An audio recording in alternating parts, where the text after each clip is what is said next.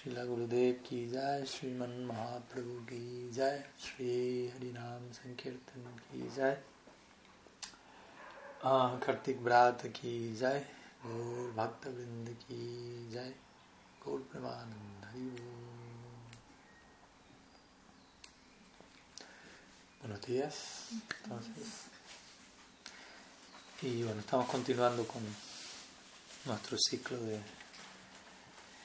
de encuentros eh, como un intento de reflexión a la par de, de, lo que karting implica, en especial en relación a, al Damodar Lila, algunas de las implicancias teológicas del, del Damodar en relación a nuestro rol, nuestra experiencia como sadhakas y este concepto de la imperfección divina, ¿no? cómo lidiar con, cómo penetrar, cómo comprender debidamente la aparente imperfección, la aparente limitación eh, que se presenta en, en Vrindavan en este caso, pero al mismo tiempo y sobre todo cómo lidiar con nuestra propia imperfección, la cual aparece eh, fuera del marco de Vrindavan, la cual todavía nos acompaña en la medida que uno no haya accedido al por decirlo así, al plano superior. Entonces, desde ahí tratamos de, voy a hacer igual un breve repaso a lo que vimos en la clase anterior antes de pasar a, los temas de hoy. de ese lugar tratamos de, también, obviamente estoy dando este ciclo en inglés, y en inglés había dado un ciclo previo que fue el estudio del Raga Varma Chandrika de Vishwanath Chakravarti Thakur, en donde también él habla mucho acerca de esto, de este aspecto de Mugdata y Sarvajñata, ¿no? de, de Krishna en Vrindavan, por un lado estando Muktata, comportándose como alguien eh, naive, ¿se entiende la idea? Naive, como alguien inocente, ¿no? ingenuo, si se quiere, como es que no conoce ciertas cosas, y por otro lado, Sarvajñata, siendo omnisciente al mismo tiempo y por momentos exhibiendo esas dos virtudes en simultáneo, esos dos atributos en, en, un mismo lila, mismo, en el mismo momento incluso. Entonces, como en Raghavar Chandrika se habla de esto y en el Damodar Lila que, que caracteriza tanto a Kartik, obviamente también encontramos eso. Por un lado, un Dios aparentemente limitado, imperfecto, llorando, corriendo, escapando, mintiendo, robando, siendo atado. Pero por otro lado, alguien que abre la boca porque supuestamente comió tierra y uno encuentra toda una serie de manifestaciones cósmicas dentro de él. Su madre intenta atarlo y trae más soga y trae más soga y trae más soga. Nunca alcanza la soga. Él no crece, él sigue el mismo tamaño, pues la soga nunca alcanza. La soga tampoco se vuelve más corta. Entonces, ¿qué está ocurriendo? Entonces, de ese lado estamos tratando de, de abordar ¿no? la aparente imperfección que encontramos en el lila y en este caso especialmente el Krishna lila, ya que obviamente otros lilas, incluso de Krishna, en Dwarka o en Maturas, no, no son tan entre comillas, imperfectos, en el sentido, no, no presentan este tipo de, de situaciones que decir otros lilas en otras moradas. Ayodhya, Vaikunta, ¿no? Allí prevalece más la idea del ser supremo como perfecto, ¿no? Y es un tipo de humor, como mencionamos siempre, ¿no? O sea, eh, dentro de la Gaudiya Sampradaya hay un foco, pero al mismo tiempo cada una de las experiencias de estas moradas son subjetivamente perfectas para aquel que tiene una inclinación para aquí o para allá. Como Krishna Das Kaviraj lo menciona, cada devoto va a sentir que su relación con, con su deidad, por decirlo así, con su Istadev, es la mejor para, para él, para ella, y cada devoto va a tener razón, por decirlo de una manera.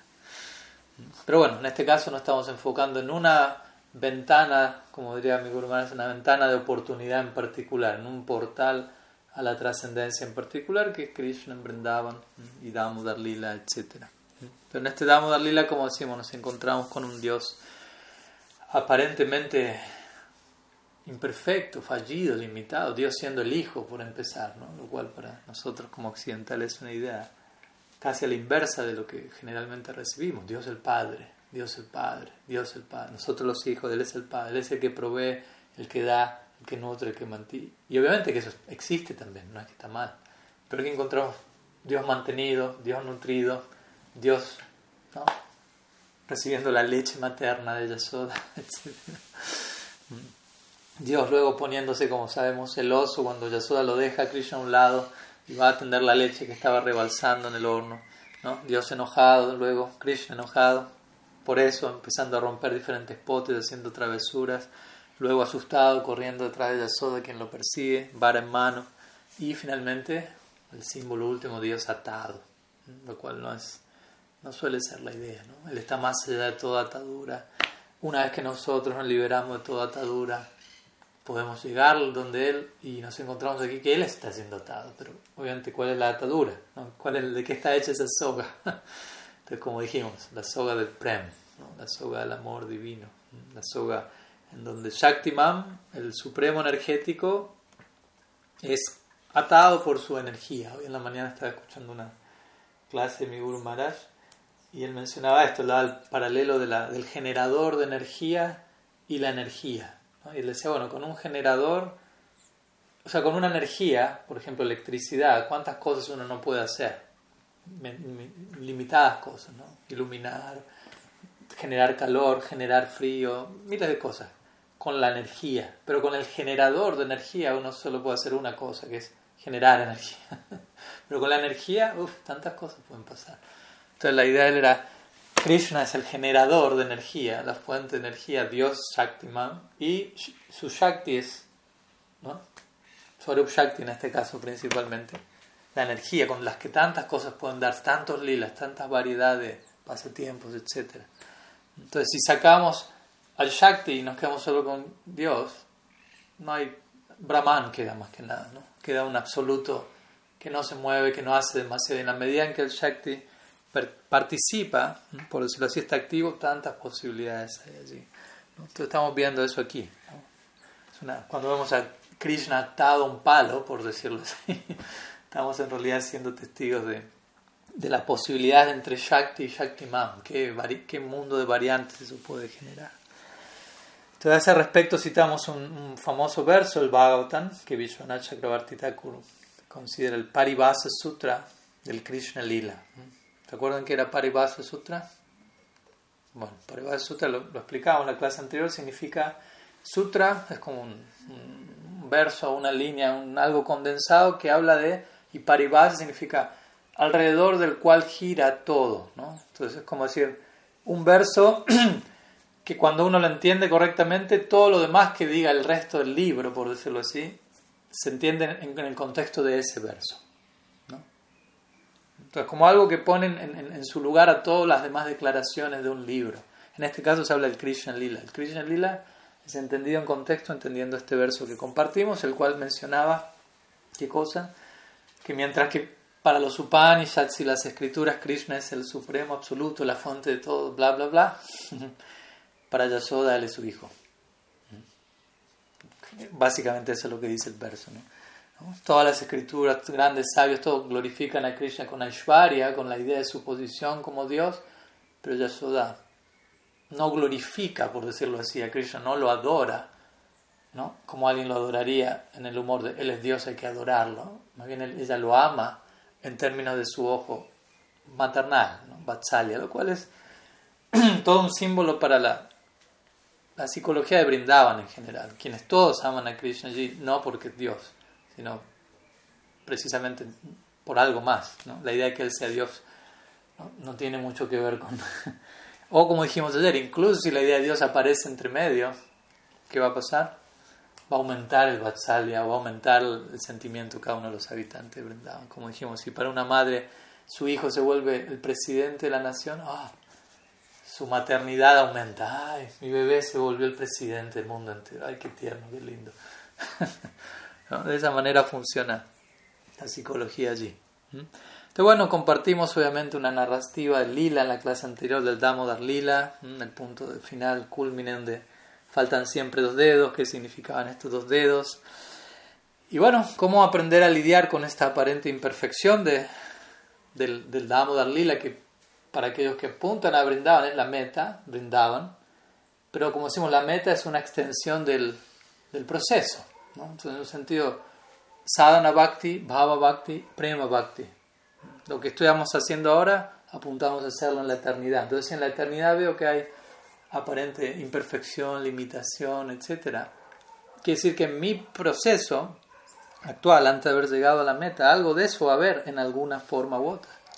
tengo que aprender a lidiar con eso para llegar a la, digamos así, a la imperfección divina que vamos a encontrar en el mundo espiritual, ¿no? en Brindavan, en este caso puntualmente, donde esa imperfección se vuelve más aparente, más explícita. Entonces ahí hablamos de los conceptos de Prakrita, Adokshaya y Aprakrita. Prakrita significa mundano, Adokshaya significa algo que claramente es trascendental y Aprakrita significa algo que parece mundano de vuelta, pero es más trascendental que Adokshaya. Y eso tiene que ver con este plano, como Morada, como Vaikunta, como digo, donde es, claro que estoy en un lugar extraordinario, cuatro brazos y cosas por el estilo, y Brindavan vuelve a aparecer algo parecido a lo que vivimos aquí, pero observado en detalle es algo completamente trascendental, por encima incluso de Vaikunta. Entonces, lo perfecto, lo imperfecto en este plano, lo perfecto y por encima de ello, la imperfección divina, digamos decir. Y ahí hacemos el full circle. Entonces es importante no malinterpretar en este caso el Krishna Lila. Entonces para no malinterpretarlo mencionamos tenemos que entender el, el Aishwarya que hay detrás del Madhurya, ¿no? de la, dentro de, de, lo que es la intimidad de Vrindavan, la aparente informalidad, ordinariedad de Vrindavan, tenemos que recordar el Aishwarya, la, la trascendencia, cuánto conocimiento, cuántos elementos hay detrás, que no aparecen en primera plana porque no son necesarios. Como decimos, Krishna podría ser omnisciente en Brindavan en todo momento y saberlo todo, pero no es necesario. En Brindavan no, no existe esa necesidad de que él exhiba esa facultad. Más bien exhibe otro tipo de aspectos que obviamente son más encantadores. Pero eso está ahí, sigue ahí. Entonces, por un lado, es importante comprender esta Ishvarya detrás del Madhurya. Y por otro lado, volviendo a nuestro caso, es permitirnos cierta imperfección en, nuestra situación actual que eventualmente habrá que trascenderla, pero también aceptar que es parte del proceso atravesar ciertas imperfecciones, normalizar eh, la falla, la falla, el fallo. ¿no? Normalizarlo me refiero no a sobrejustificarlo y bueno, nos vamos a equivocar, nos podemos equivocar y sigamos nos equivocar, no, pero eso va a pasar. Tenemos que normalizarlo, en el sentido de aprender a convivir con eso de manera más natural y no como algo eh, traumatizante o neurótico o algo por el estilo, como en nuestra etapa como sadakas, ¿no? sabiendo que antes de llegar la, como digo, a la imperfección perfecta, en el que uno encuentra en un lugar como el Krishna Lila, primero hay que atravesar la, imperfección imperfecta, la que hay que trascender, la que nos acompaña aquí más en, el Shristi Lila, digámoslo así. Entonces es importante permitirnos nuestras propias imperfecciones, si es que queremos trascenderlas, aunque parezca contradictorio, si quiero trascender algo, primero me lo tengo que, permitir, o sea, permitir que eso está ahí, aceptar que eso está ahí, porque únicamente luego de permitirlo y reconocerlo y aceptarlo lo puedo trascender. A veces en el nombre de querer trascender algo no me permito ciertas cosas. ¿no? Obviamente estamos hablando, no estamos hablando de extremos, ¿no? De, permitirme cosas solamente por volverme permisivo, caprichoso, etc. Pero tampoco el extremo de no permitirme algo que me lo tengo que permitir para poderlo trascender. Entonces uno tiene que tener eso en el foco. Ok, acepto esto, acepto que esto está ahí, lo permito, sabiendo que por hacer eso gradualmente voy a poderlo trascender de manera saludable, natural. Porque si no permito eso, si no me permito mis propias imperfecciones, sutilmente eso puede afectar en relación a no poder tampoco concebir y permitir imperfecciones, entre comillas, como las que aparecen en el Krishna Lila. Si, si desarrollo toda una psicología, no todos tienen que ser perfectos, nada puede Lo más probable es si me encuentro con un Damo Darlila, digo, no, esto no puede ser, esto es demasiado imperfecto. ¿no? Proyecto mi propia psicología. Entonces, y si yo no permito ninguna forma de imperfección, no estoy permitiendo el Krishna Lila, no le estoy permitiendo al Krishna en Brindavan existir, básicamente. Porque como diría Silasya Maharaj, en Brindavan el absoluto se, se esconde detrás de una maraña de imperfecciones. Hay que atravesar ese filtro para dar con ese destino. Entonces, muy y si no le permitimos ni a Brindavan, ni a Krishna, ni a Krishna Lila existir, en un punto nos, no nos, nos estamos autosaboteando a nosotros mismos si es que tenemos esa proyección, ese potencial en esa dirección, no lo estamos permitiendo tampoco. Entonces vemos cómo todo eso debe ser, como digo, normalizado, sobrellevado a un lugar más, eh, más maduro, más natural. Entonces, bueno, repaso de la clase anterior. Y hoy continuamos con ciertos, obviamente, puntos ligados, ahora yendo más bien más del Damodar Lila a, a nuestro Damodar Lila, donde nosotros estamos atados a otras cosas, no, no con el, la soga del afecto Yashoda, sino con las gunas, ¿no? Rajas, tamas, sattva, ¿no? Guna significa soga también. Entonces, bueno, cómo convivir con eso y cómo entender la necesidad de atravesar ciertas etapas. Entonces, día encontré una cita que me llamó la atención, que, la quería compartir, que es de un escritor francés, por lo que veo. No averigué, no indagué mucho, pero el apellido me hace entender que es, es allí. Y dice así, se llama Paul Ricard, no sé pronunciar muy bien francés, pero Ricard, Ricard, no sé, madre. Ricoeur. Rico. Rico, ok. Entonces dice así, más allá, ahora lo voy, a, lo voy a explicar bien, más allá del pensamiento racional y crítico, necesitamos ser llamados nuevamente esto nos puede llevar al descubrimiento de un segundo naivete, de una segunda, no sé, no hay traducción al español de la palabra, naivedad no, pero como inocencia, como digo, de naive, ¿no? Esto, es, esto puede llevar al descubrimiento de, un, de, un segundo, de una segunda inocencia, la cual implica retornar a la alegría de nuestra primera inocencia, pero ahora de forma totalmente nueva, inclusiva y con un pensamiento maduro. Obviamente, no sé bien cuál es la intención del autor, en qué contexto él dijo lo que dijo. Yo la tomé en el marco de lo que estábamos hablando, así que la voy a aplicar en, el contexto de lo que venimos hablando. Entonces, ¿cómo entendí yo, yo esta frase? ¿no? Donde él habla de, de, una primera inocencia, de una segunda inocencia y de una etapa intermedia en la que podemos estar ahora, por decirlo así. Y la necesidad de, de hacer nuevamente este full circle, ¿no? dar toda la vuelta y volver aparentemente volver a lo primero, pero desde un lugar renovado, desde un lugar transformado. ¿Mm?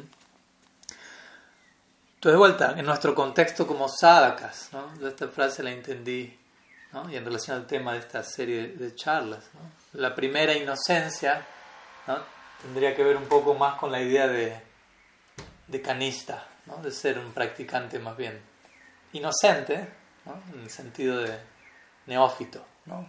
todavía sin, sin estar pendiente de varias cosas que hay que estar pendiente eventualmente, pero que en un comienzo uno es como más.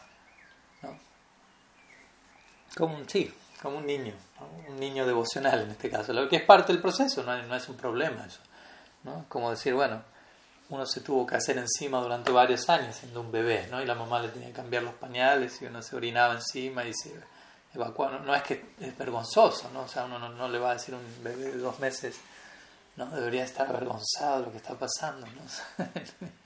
porque no está consciente ni siquiera de eso. Y es parte necesaria, él tiene que atravesar ese proceso sanamente, necesita que su madre le cambie los pañales, por decirlo así, para ser una entidad funcional como niño, adolescente, adulto, etc. Entonces, la etapa canista es algo así, ¿no? Es como una etapa en donde todavía, ¿cómo decirlo? Nos hacemos encima en el sentido que y no nos damos cuenta, ¿no? Donde cometemos ciertos errores que luego de adulto uno dice, ya no puedo volver a eso. No es, no, no es concebible, ¿no? Aunque bueno, en el, full circle a veces el adulto se vuelve mayor y al final uno está tan mayor que a veces se terminan cambiando los pañales, pero es otro tema. Entonces la primera inocencia, tenemos esa inocencia devocional, si se quiere, ingenuidad, cierta ignorancia y considerable eh, sentimentalismo. De vuelta, no como algo criticable, sino como algo que tiene que estar así, ahí va a estar ahí. Luego va la etapa de Madhyam, la etapa intermedia de la práctica tiene que ver con, con complejidad, ¿no? Las cosas empiezan a volverse más complicadas de lo que parecían al comienzo, ¿no? Ayer también hablaba con mi mamá y me decía, cuando yo era chica pensaba, las relaciones van, tienen que ser simples y todo va a ser fácil y todo es amoroso. Pero después me dijo, después cuando crecí me di cuenta, no, esto no, no funciona, tan fácil. Y esa es la segunda etapa, en donde uno empieza a encontrarse con la complejidad, la necesidad de armonizar, de integrar factores que, que empiezan a... y ahora nos vamos a concentrar sobre todo en esa etapa, que es la que en la mayoría o nos encontramos o nos deberíamos estar encontrando idealmente para pasar a, a la última etapa que sería la segunda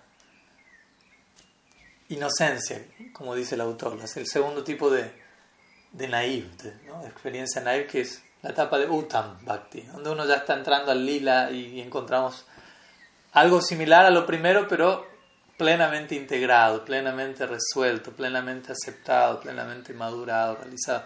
Y es lo que vemos en el lila, ¿no? Vemos a Krishna en los Brayavasis, personas ¿no? aparentemente inocentes, ingenuas, entre comillas ignorantes, pero, ¿no? Obviamente son asociados eternos, no podemos hacer un paralelo con nuestro caso. Pero aquellos que a través de la práctica alcanzan la perfección van a mostrar un comportamiento similar, pero resolvieron muchas cosas antes de haber llegado ahí, ¿no? Ese es el punto. Y cada etapa es más compleja que la anterior, aunque la última etapa parezca ser la más simple de todas. Y uno puede quedar atrapado en cualquiera de todas esas etapas. La idea es quedar atrapado en la última, que es la meta última, no en etapas intermedias. Uno puede quedar atrapado siendo un canista, quedar aferrado a, una concepción simplista de las cosas, pero sin resolver lo que hay que resolver. Porque yo he escuchado muchas veces devotos diciendo, al final la vida espiritual es simple, ¿por qué necesidad de complicarlo? Hay que amar a todos. Y claro, suena fácil decirlo, ¿no? Pero muchas veces eso, más que ser una realización profunda donde uno realmente vive eso, más bien esas frases a veces son una evasión de lo que hay que armonizar y resolver, ¿no? Y uno dice esas cosas para no tener que meterse en, terreno eh, fangoso, por decirlo así, ¿no? donde hay que acomodar ciertas cosas. Entonces es importante que es, todo un, un, viaje esto, ¿no? Es un peregrinaje, llamémoslo como un peregrinaje, ¿no? El que uno hace como sadhaka, ¿no? El progreso del sadhaka es un paralelo al peregrinaje, ¿no? No es que peregrinaje solamente es cuando tengo el ticket a India, por decirlo así. Idealmente, continuamente es, estamos en un viaje de, un de peregrinos, somos peregrinos, estamos viajando, vida espiritual implica movimiento, implica viaje en una dirección sagrada. eso es peregrinaje. Peregrinaje es movimiento eh, sagrado, movimiento en una dirección sagrada. Entonces el, el, progreso del peregrino debe ser realizado de una manera natural, de una manera secuencial, de una manera orgánica, como se dice a veces, de una manera natural, básicamente. Y reconociendo todas estas etapas. Entonces, como decimos, si uno muchas veces, cuántas veces uno no escucha eso, que, mismo devoto diciendo, ¿no? Que la primera etapa, la primer, la vida era mucho más sencilla, no sé, en, en, en, en la, la, niñez, ¿no? a veces se dice al, otro lado, al lado, al otro lado, eso más una expresión en inglés, pero al, al, otro lado del arco iris donde, donde uno era un niño, ¿no? Como uno dice, bueno, ahora estoy al otro lado y ahora ya no soy niño y, y todo es más complicado, ¿no? Entonces muchos todavía mantienen esa nostalgia, ¿no? el, primer, el primer capítulo naive, ay, quiero volver a eso. Pero volver a eso va a ser volver a eso habiendo resuelto lo que tengo que resolver y pasar a la segunda etapa de ser naive, no forzar seguir siendo un niño sin enfrentar lo que... Una vez me acuerdo, una madre le dijo Maharaj y me lo compartió. Me dijo, Maharaj, yo anhelo poder volver a sentir todo lo que sentí el primer día que llegué al templo, o el primero, no sé, semanas, meses, ¿no? Como que quiero volver a eso, quiero volver a eso. Como diciendo, no estoy en eso, ahora quiero volver a eso. Y claro, en un punto se entendía, pero en un punto también decíamos como no, yo no quiero eso. no porque lo desprecie, porque de vuelta es como que yo le diga a mi mamá, mamá, volvemos a cambiar los pañales, fue tan linda esa época, quiero volver a eso. Y decir, no, no es saludable. no es saludable. Entonces, eso cumplió un propósito, en una etapa de inocencia, ingenuidad, descubrir algo, todo fue real, válido, hermoso, nadie, nadie quita mérito, nadie encanto a eso, pero la vida continúa y estamos para otras cosas. Y eventualmente, habiendo resuelto todo eso, uno va a volver a algo parecido de lo que uno vivió al comienzo, pero mucho mejor en realidad. Porque es volver habiendo hecho el viaje completo, por decirlo así. Volver en un sentido, ¿no? Volver en un sentido. Porque no es que soy Utama Bhakta y me volví a ser un Kanishna. Nada de eso, pero parece, parece ser algo así. En un comienzo uno es de mentalidad simplista en su práctica, no, quiere no, no, no busca complicarse mucho las cosas, no piensa demasiado, muchas veces pasa. Luego uno tiene, empieza a pensar, tiene que empezar a pensar, armonizar, acomodar. Pero cuando uno hizo todo ese trabajo, uno alcanza otro tipo de simplismo, ya uno, porque el corazón sale a la superficie. Eso es lo que encontramos en la meta última. Pero yendo a la idea de madhyam, de devoto intermedio, que no necesariamente todos seamos madhyam, y hay etapas de eso, pero al menos sí se nos establece apunten en esa dirección. Traten de volverse un devoto. Eh, ¿Qué quiere decir Madhyam Adhikari, Madhyam Bhakta? Significa un devoto progresivo. Devoto progresivo quiere decir alguien que está pensando en hacer progreso en su práctica. Tiene que ver con eso, hacer progreso. Esa es la idea de ser un Madhyam Adhikari. ¿Cómo puedo progresar en mi vida? ¿Cómo puedo crecer? ¿Cómo puedo y, ese, devoto, ese devoto va a tratar de verlo todo en esos términos, ¿no? Cómo todo lo que pasa en mi vida suma a mi progreso. No de vuelta, no de una manera eh, neurótica. Tengo que progresar, tengo que progresar, todo tiene que sumar. No como una cosa de apego fruitivo, ah, tengo que estar progresando, una cosa de ego, tengo que progresar. Porque en el mundo material también no encuentra eso, ¿no? Progreso. O hay que ser mejor que el otro. A veces está la idea de progreso es simplemente para sentirme mejor que el otro que no progresa. Nada de eso. Real progreso, que implica progreso en la humildad también. Y si las hermanas definiría el progreso como, ¿no? Como aceptar un ideal superior hoy y rechazar un ideal inferior.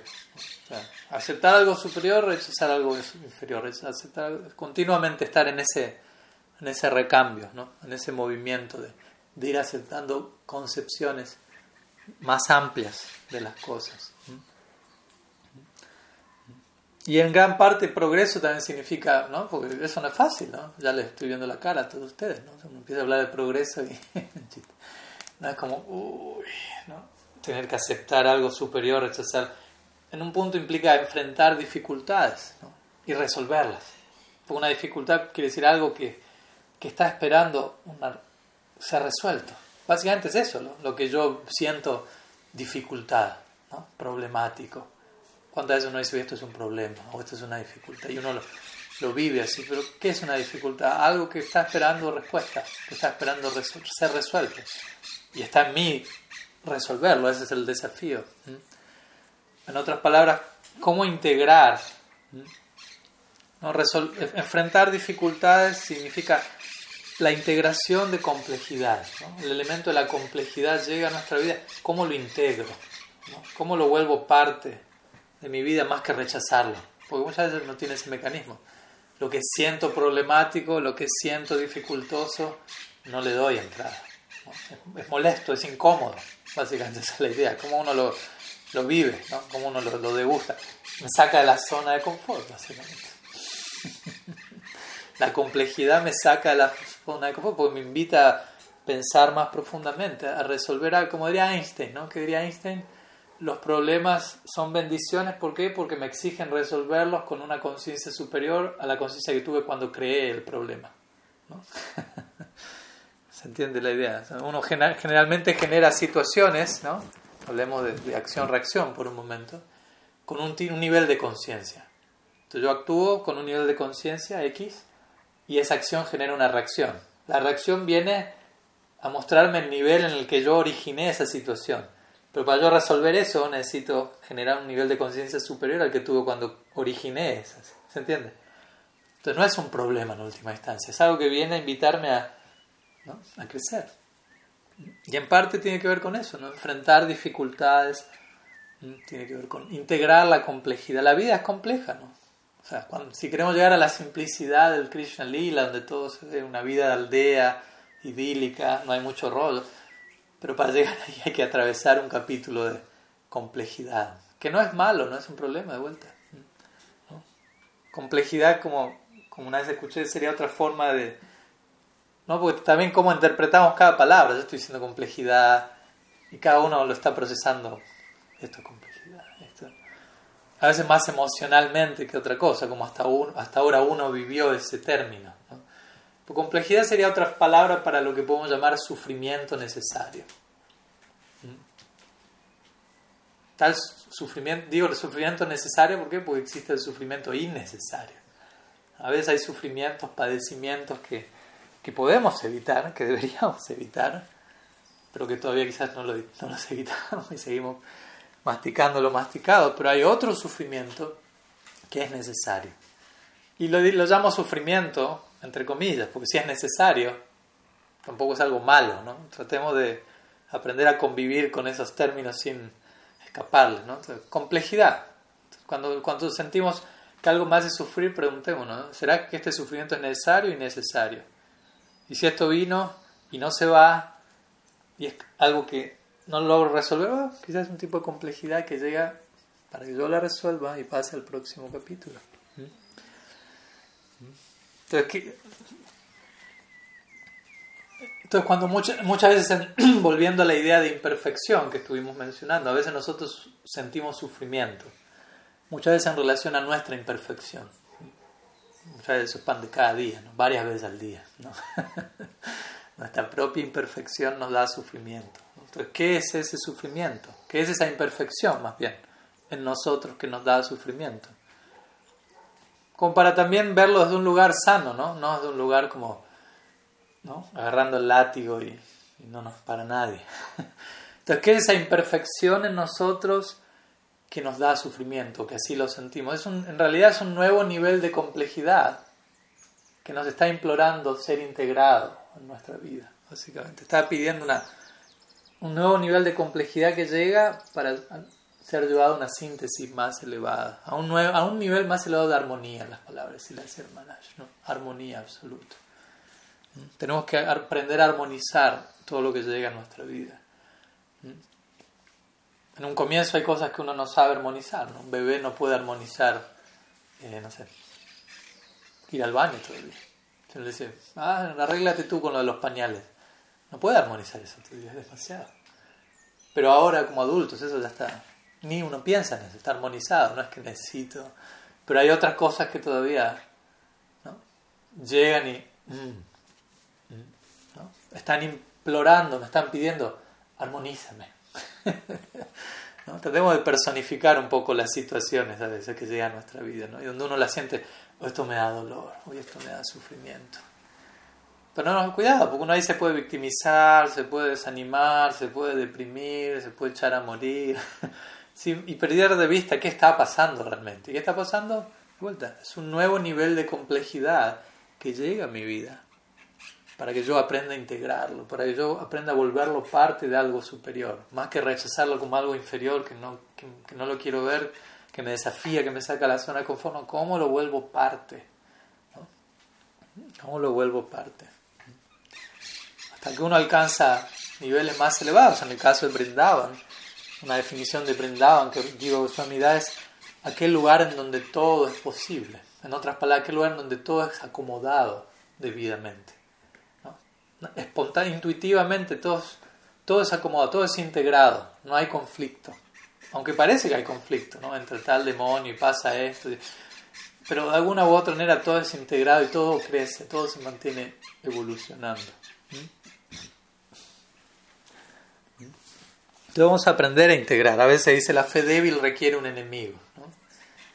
Y en realidad, ¿cuál es el enemigo? ¿no? Porque en realidad no hay, enemigos afuera. Es algo creado en uno. ¿Y cuál es el enemigo? La complejidad no integrada.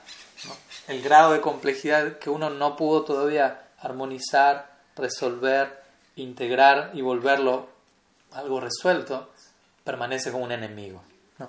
Y eso, todo esto inconscientemente, eso uno lo termina proyectando a otros. Lo personifica, ah, él me hizo esto, ah, él me hizo sentir así, esta situación me...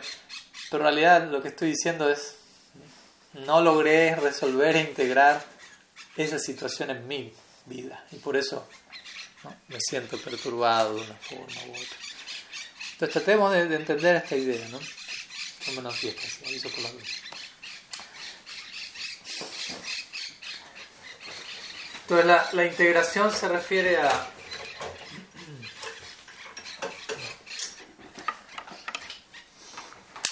alcanzar un, un, mayor nivel de, ¿cómo se diría en, español? Inclusivismo, ¿no? Una mayor capacidad de incluir. Eso es progreso devocional, ¿no? Seguir, seguir incluyendo, abarcando, ¿no? que nuestro abrazo sea más amplio, que dé lugar a más posibilidades, básicamente, de las que hasta ahora concebimos. ¿no? Crecer, de vuelta, incluso como humano, que decir como practicante, implica dar lugar a cada vez más posibilidades. En un comienzo uno le da lugar a ciertas posibilidades, a ciertas cosas que pueden pasar, que deberían pasar, y uno tiene la idea, deberían pasar así y así. Cuando algo pasa fuera de ese marco, es donde empiezo a experimentar cierta inquietud. ¿Por qué? Pues estoy siendo invitado a ampliar mi, mi marco de posibilidades. No es malo, no es peligroso, aunque lo sienta así, lo sienta vertiginoso, pues estoy siendo sacado de mi zona de confort. Zona de confort significa, tengo una lista de cosas que podrían pasar y cómo deberían pasar y ya. Lo que pasa fuera de eso pasa a volverse como un mundo desconocido. Pero progresar espiritualmente implica animarnos a entrar en ese mundo desconocido y, darle lugar a eso en nuestra vida. Y volvernos más inclusivos, como digo, permitir más y más cosas en nosotros y en otros también. Pues muchas veces también eso se proyecta, individualmente o al otro. Yo a veces no me permito muchas cosas a mí mismo, no amplío mi panorama y tampoco permito mucho, mucha diversidad en, otros casos y puedo volverme fanático, sectario, estrecho de mente, tantas cosas. y es interesante porque uno también en su práctica espiritual no solo tiene que ser inclusivo, sino también tiene que ser exclusivo de un lugar sano. Por ejemplo, a medida que uno progresa en su práctica y uno desarrolla una afinidad, digamos así, espiritual, es un tipo de exclusividad. Uno empieza a concentrarse en esa dirección, pero sin dejar de ser inclusivo con, no sé, con alguien que venga y me diga, tengo esta otra inspiración, esta... no es que le voy a decir, no, no, no, solo con mí. Pero en mi caso personal me vuelvo más exclusivo sin dejar de ser inclusivo. Esa es la diferencia entre, entre verdadera práctica y fanatismo. ¿no? Fanatismo quiere decir, me inspira esto y a todos debería inspirarle esto no doy lugar a, otra cosa. Pero verdadera inspiración es me inspira esto, específicamente, pero doy lugar a que a otros les pueda inspirar otra cosa y que eso sea lo mejor para el otro. Entonces, vemos que, que, debe existir esta inclusividad y exclusividad en simultáneo, pero vuelta, eso implica integrar complejidad, no es algo tan apretar un botón y ya está funcionando. Entonces tenemos que, como digo, ¿no? integrar, ¿no? integrar y darle lugar a aquello que, hoy me incomoda. eso sería otra forma de interpretar la, las palabras de Jesucristo cuando Jesucristo diría, ama a tus enemigos. Obviamente se puede integrar de muchas formas, de entender, pero ama a tus enemigos significa no rechaces eso que te saca de la zona de confort. no solo se refiere a una persona en mi vida con la que tengo un problema, sino a todo aquello que lo siento como enemigo, que lo siento como sufrimiento, que lo siento como incomodidad, que lo siento como desafío. Ámalo. ¿no? Ámalo quiere decir, dale un lugar a eso. Permítele participar en tu vida. ¿Mm? ¿Mm? Entonces, básicamente todo esto tiene que ver con ser un Madhyam. Alguien, y como digo, alguien que puede ser muy exclusivo y muy inclusivo o en otras palabras, puede ser muy tradicional en el sentido de, de estar adherido, no sé, a, a, lo que Guru Shastra y Sadhu dice, ¿no? en el sentido, en el buen sentido, pero al mismo tiempo muy progresivo, ¿no? en, el buen, en el sentido correcto. Uno también puede ser tradicionalista en el sentido equivocado, ¿no? y quedar desfasado en el tiempo, o ser muy progresivo en el sentido equivocado, ¿no? ser demasiado New Age, por decirlo así, hasta el punto que uno no tiene en claro de qué va la tradición que uno eligió, ¿no? por decirlo de alguna manera. Entonces hay que saber en qué sentido ser tradicional, en qué sentido ser progresivo. Y un madhyam es alguien que, como digo, integra, armoniza todo eso correctamente. Lo personal viene a mi mente, entre otros, obviamente muchos ejemplos, ¿no? Ejemplos como el de Bhakti Thakur, de, mi Guru también. Personas que en un sentido conocen la tradición y están bien adheridos a Shastra, lo que dicen las escrituras, pero al mismo tiempo saben cómo presentar eso en un lenguaje contemporáneo, adaptarlo, desarrollarlo acorde a las sensibilidades presentes, etc. ¿Mm? Entonces todos necesitamos, seamos honestos, todos necesitamos una, una introducción, ¿cómo llamarlo?, al, mundo de la paradoja, al mundo de lo que nos, ¿entiende que es paradoja? ¿no? Lo, que nos, lo que nos descoloca, ¿no? algo que parece no encajar. Todos necesitamos ser introducidos, a veces incluso medio a la fuerza, en ese terreno donde, uy, ¿qué pasó aquí? ¿no? Las cosas no están funcionando como, como yo creía que deberían.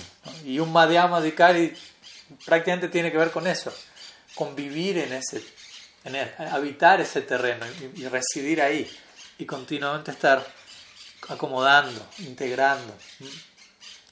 Porque si uno no desarrolla esa flexibilidad interna, uno empieza a desarrollar una mentalidad muy, muy dualista, muy como blanco, negro.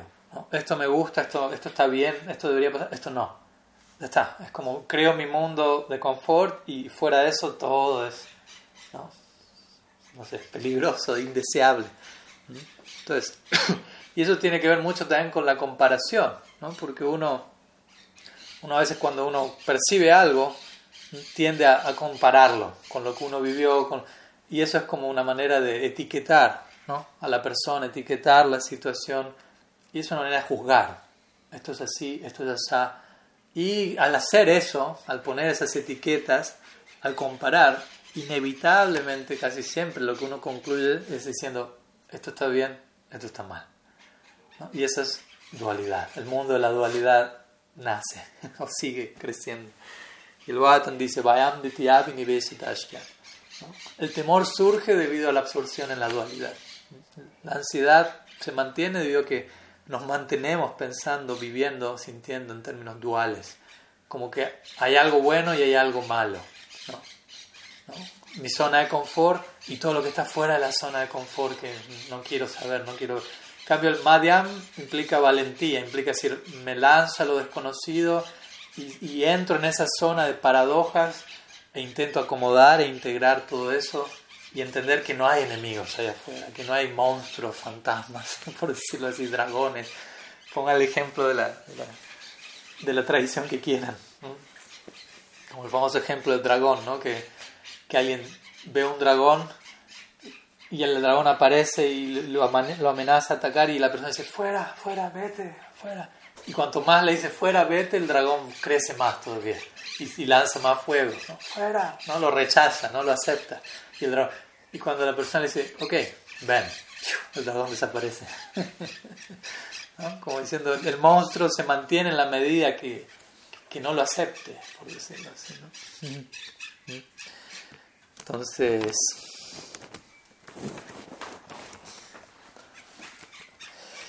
Entonces necesitamos gradualmente ir entrando en esta...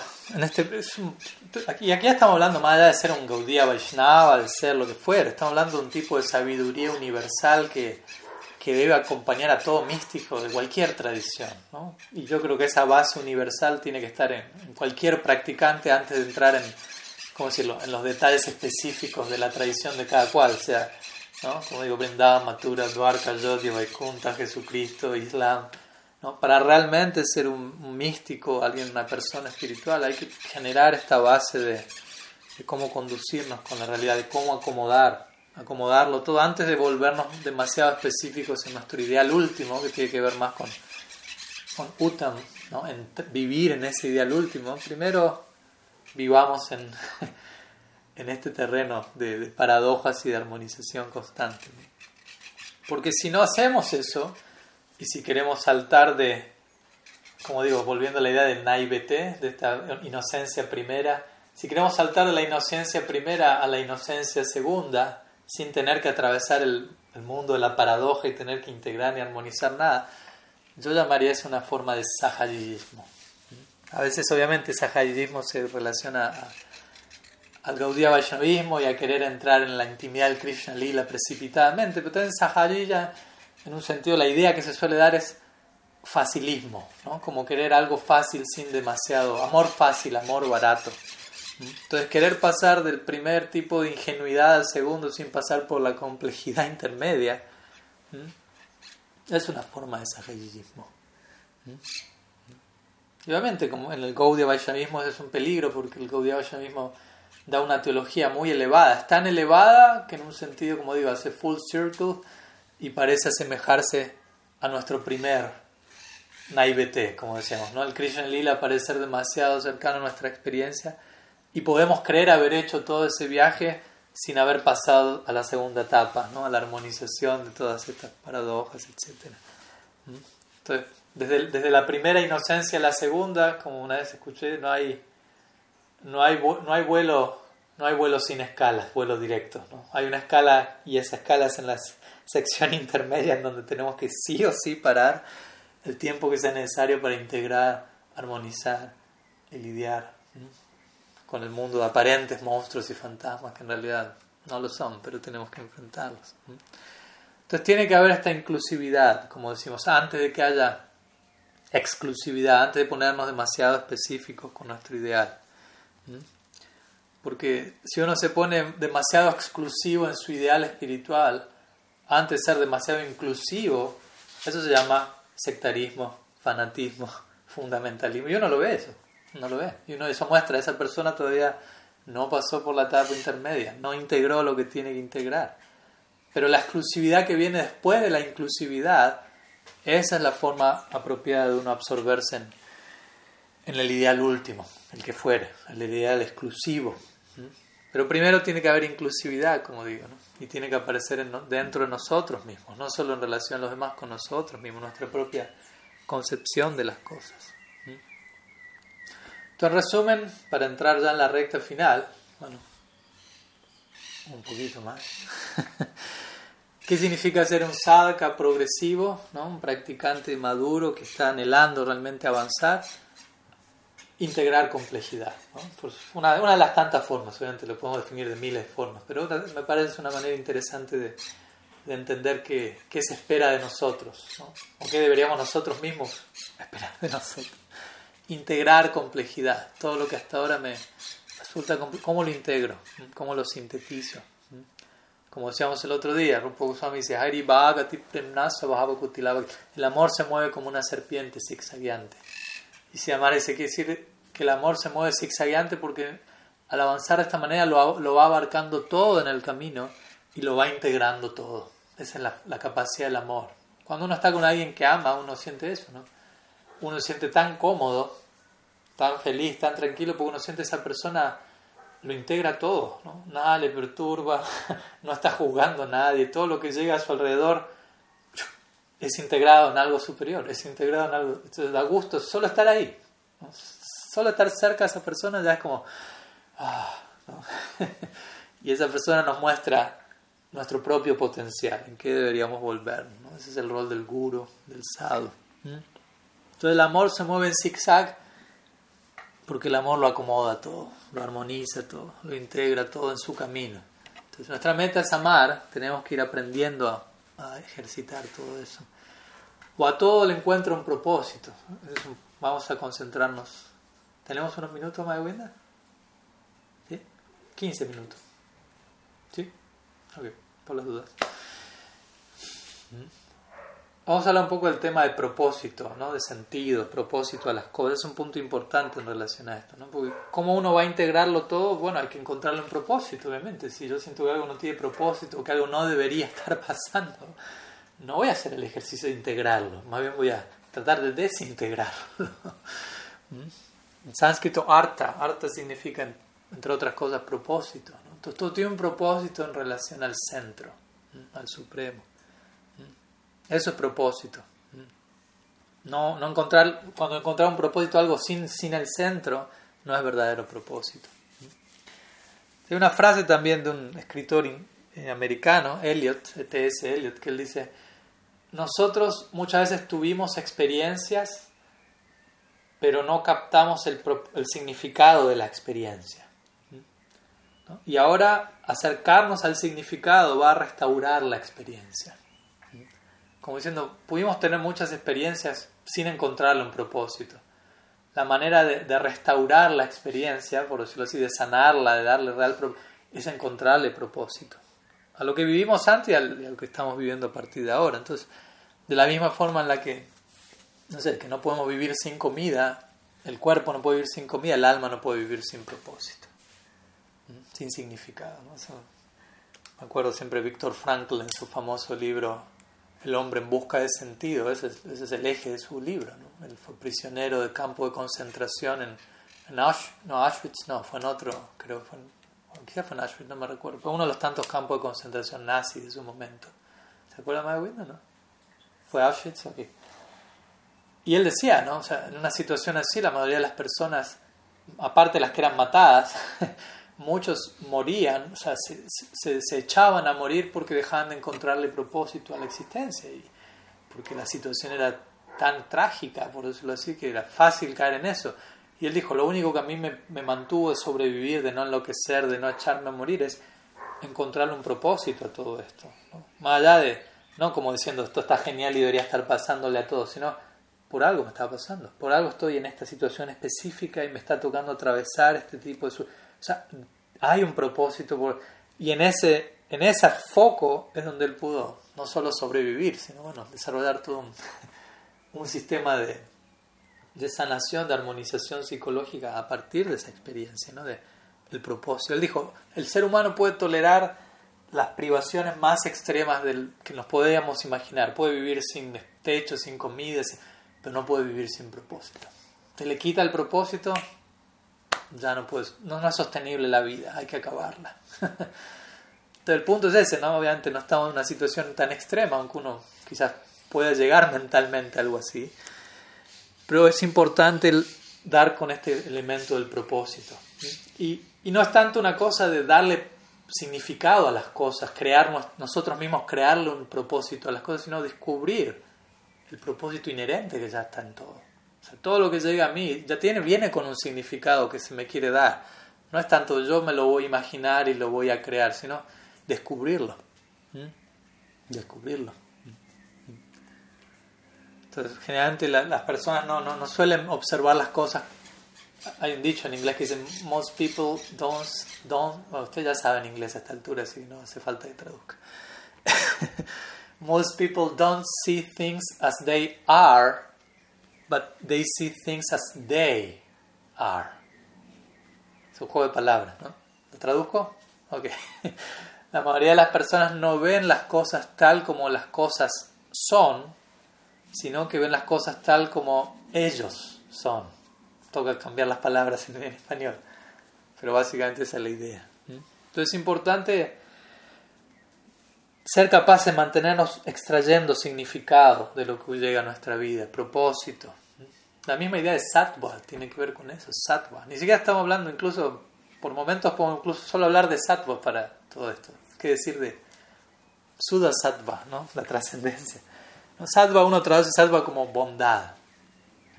Pero sattva significa estar conectado con...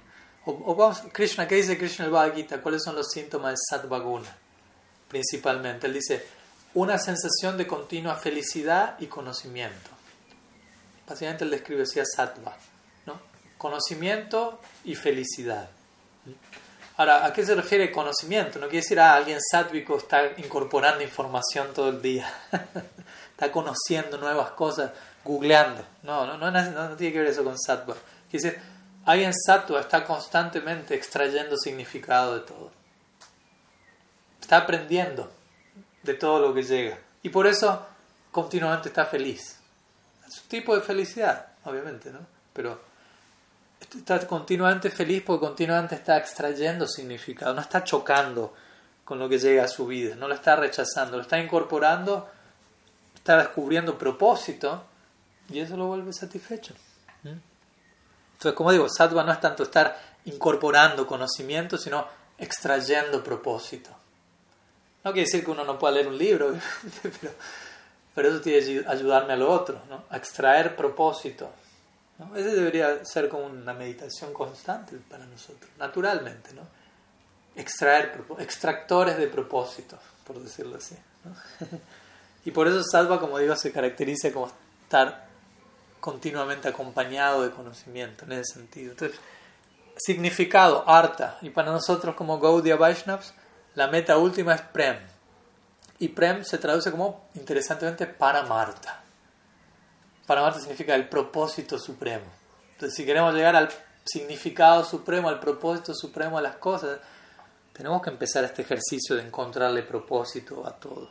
Entonces, Prema significa supremo propósito, la intención última de todo, la integración última de todo. Recordemos, conectemos las ideas, ¿no? Integración con propósito y aquí, bueno, tenemos Prema.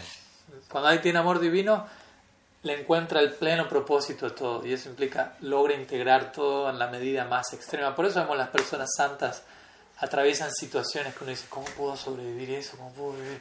Porque ellos están encontrando un tipo de un nivel de propósito, una profundidad que para nosotros es inconcebible. Y de vuelta, volviendo por un momento al Damo Darlila, eso es. Todo es posible allí. El Damo Darlila es un ejemplo de eso. Todo, todo se acomoda, todo encuentra su lugar. Obviamente alguien, un Nitya Siddha, un alma eternamente perfecta, va a hacer eso naturalmente, ¿no? ni lo va a pensar, es, es, es, lo que emana instintivamente de esa persona. Un canista de Kari, por decirlo así, va a pensar que lo está haciendo, o que naturalmente fluye, pero lo hace en un lugar más sentimental en realidad. ¿No? Aparentemente fluye espontáneamente en cosas, pero le escapa ciertas cosas. Y un Madhyamudikari está luchando por hacerlo debidamente. Entonces ahí vemos los tres casos. ¿no? El Uttama lo hace naturalmente, lo acomoda todo, lo integra todo, deriva significado todo. Un canista piensa que lo hace, pero lo hace en el marco que le queda cómodo. y un Madhyama está intentando hacerlo y, lucha y a veces le sale bien, a veces no tanto, etc. Entonces en Brindavan encontramos ya para, para ir cerrando esta, esta síntesis plena de armonización. Por un lado, extremo Aishwarya, como decíamos, y extrema Maduria. Extrema intimidad, extrema majestuosidad. Todo conviviendo en armonía. ¿Mm? No, hay problema. ¿no? Aishwarya tiene más que ver con la complejidad y Maduria con la intimidad, la simpleza. Y los dos conviven, no hay tensión. No hay tensión. ¿no? Como a veces leía Richard Rohr lo expresa de esa manera, existe una tensión creativa. lo que amenaza generar conflicto o tensión lo, lo, empleo de tal manera que se vuelve creativo, me ayuda a generar algo superior. Entonces la Lila tiene que ver mucho con eso. Bueno, el punto es ese, como decíamos hace un rato, no, no importa a qué tradición pertenezcamos, a, todos nos toca volvernos místicos, todos místicos, sabios, como queramos llamarlos. Antes de clamar derechos de los detalles específicos de nuestro ideal último. Primero tenemos que, que habitar cada uno de los conceptos de nuestra tradición a través de este ejercicio, inclusivo, amplio, encontrando propósito, un nuevo tipo de coherencia. Es una palabra también interesante, coherencia. A veces uno le dice, tienes que ser coherente pero coherencia quiere decir esto, encontrarle sentido a las cosas, ¿no? No solo yo ser coherente en lo que digo, sino encontrar una coherencia en lo que pasa alrededor mío. Cómo todo lo que llega a mí tiene una coherencia, un campo, a veces le hablo de un, campo unificado, cómo todo está unificado en una línea, en un propósito, incluyendo las paradojas, incluyendo lo que ahora me, por el momento todavía me descoloca. Cuando yo lo integre ya no me va a descolocar. Lo sabemos. ¿Cuántas cosas antes nos descolocaban y ahora ya no nos descolocan? Son parte de la vida con las que podemos convivir, ni siquiera haciendo un esfuerzo por tener que acomodarlas. Es como que. Entonces, eso tiene que continuar, ese ejercicio. Y eventualmente nos va a llevar a este segundo tipo de, de inocencia, ¿no? que lugares como el Krishna Lila representan. ¿no? La inocencia definitiva, donde todo parece simple, inocente, pero se ha resuelto mucha complejidad en el camino para lograr desembocar ahí, ¿no? un retorno a la simplicidad, un retorno a la, a la inocencia, pero luego de haber aprendido de toda la complejidad. Tenemos que aprender de la complejidad, no nos tenemos que espantar de la complejidad, no nos tiene que asustar la complejidad. La complejidad viene para que aprendamos de ella y para que desarrollemos un nivel de simplicidad más profundo. ¿Mm? ¿Mm? Porque si no, como digo, vamos a tener aquellos que están en la primera inocencia, saltan a la segunda inocencia sin lidiar con la complejidad intermedia y muchas veces en el nombre de, una tradición espiritual presentan a la tradición de forma distorsionada, de forma fanática, sectaria, con una, una variante de sahayismo, de fanatismo. Obviamente hay personas que ni siquiera en su vida tuvieron una primera inocencia, ¿no? Fue todo muy traumatizante desde el comienzo. O hay otros que no lidiaron con la segunda etapa, la etapa intermedia de lidiar con la complejidad, etc. Pero bueno, algunas ideas que quería compartir hoy relacionado obviamente a, en el marco del, del Damodar Lila de Kartik con el Krishna Lila, el Krishna Lila algo, un lugar, un plano teológicamente complejo, ¿no? pero que integra, integra mucha complejidad y la idea es, bueno, cómo llegar allá, si uno aspira en esa dirección, cómo llegar ahí sin fanatismo, como digo, sin sahayismo, sin sentimentalismo, bueno, integrando complejidad. Y muchas veces también aprender la siddhanta, aprender el tattva, la filosofía, es un tipo de complejidad que hay que integrar, la cual nos va a llevar a la simplicidad de bhava, de la emoción espiritual, estática. Pero si queremos tener emociones espirituales, como decimos siempre, esas emociones tienen como base una filosofía. En este mundo no hace falta ser muy filosóficos para ponernos emocionales. No se puede poner emotivo, emocional sin ninguna filosofía. ¿no? sentimental o en ira, son todas emociones. No necesito filosofía para eso.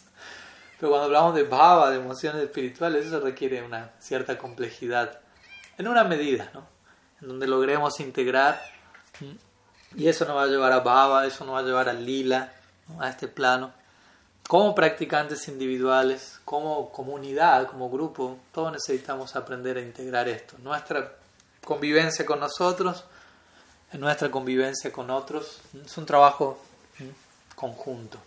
Y eso es lo que estamos tratando de hacer en este tipo de, de clases también, ¿no? En este mes, y ojalá no solo en una serie de clases en un mes, sino en toda nuestra vida. ¿No? tratar de trabajar como una unidad, ¿no? Individuos, pero en grupo también con ese ideal y acompañarnos y animarnos a seguir integrando, resolviendo, armonizando todo lo que, lo que haga falta. Así que bueno algunas ideas que quería compartir hoy, un poco, ojalá en conexión con la clase anterior, ya más relacionadas a, a nuestra propia situación como practicantes. No sé si tienen alguna pregunta, algo que quieran compartir, una consulta, duda, tema en relación a lo que compartimos hoy.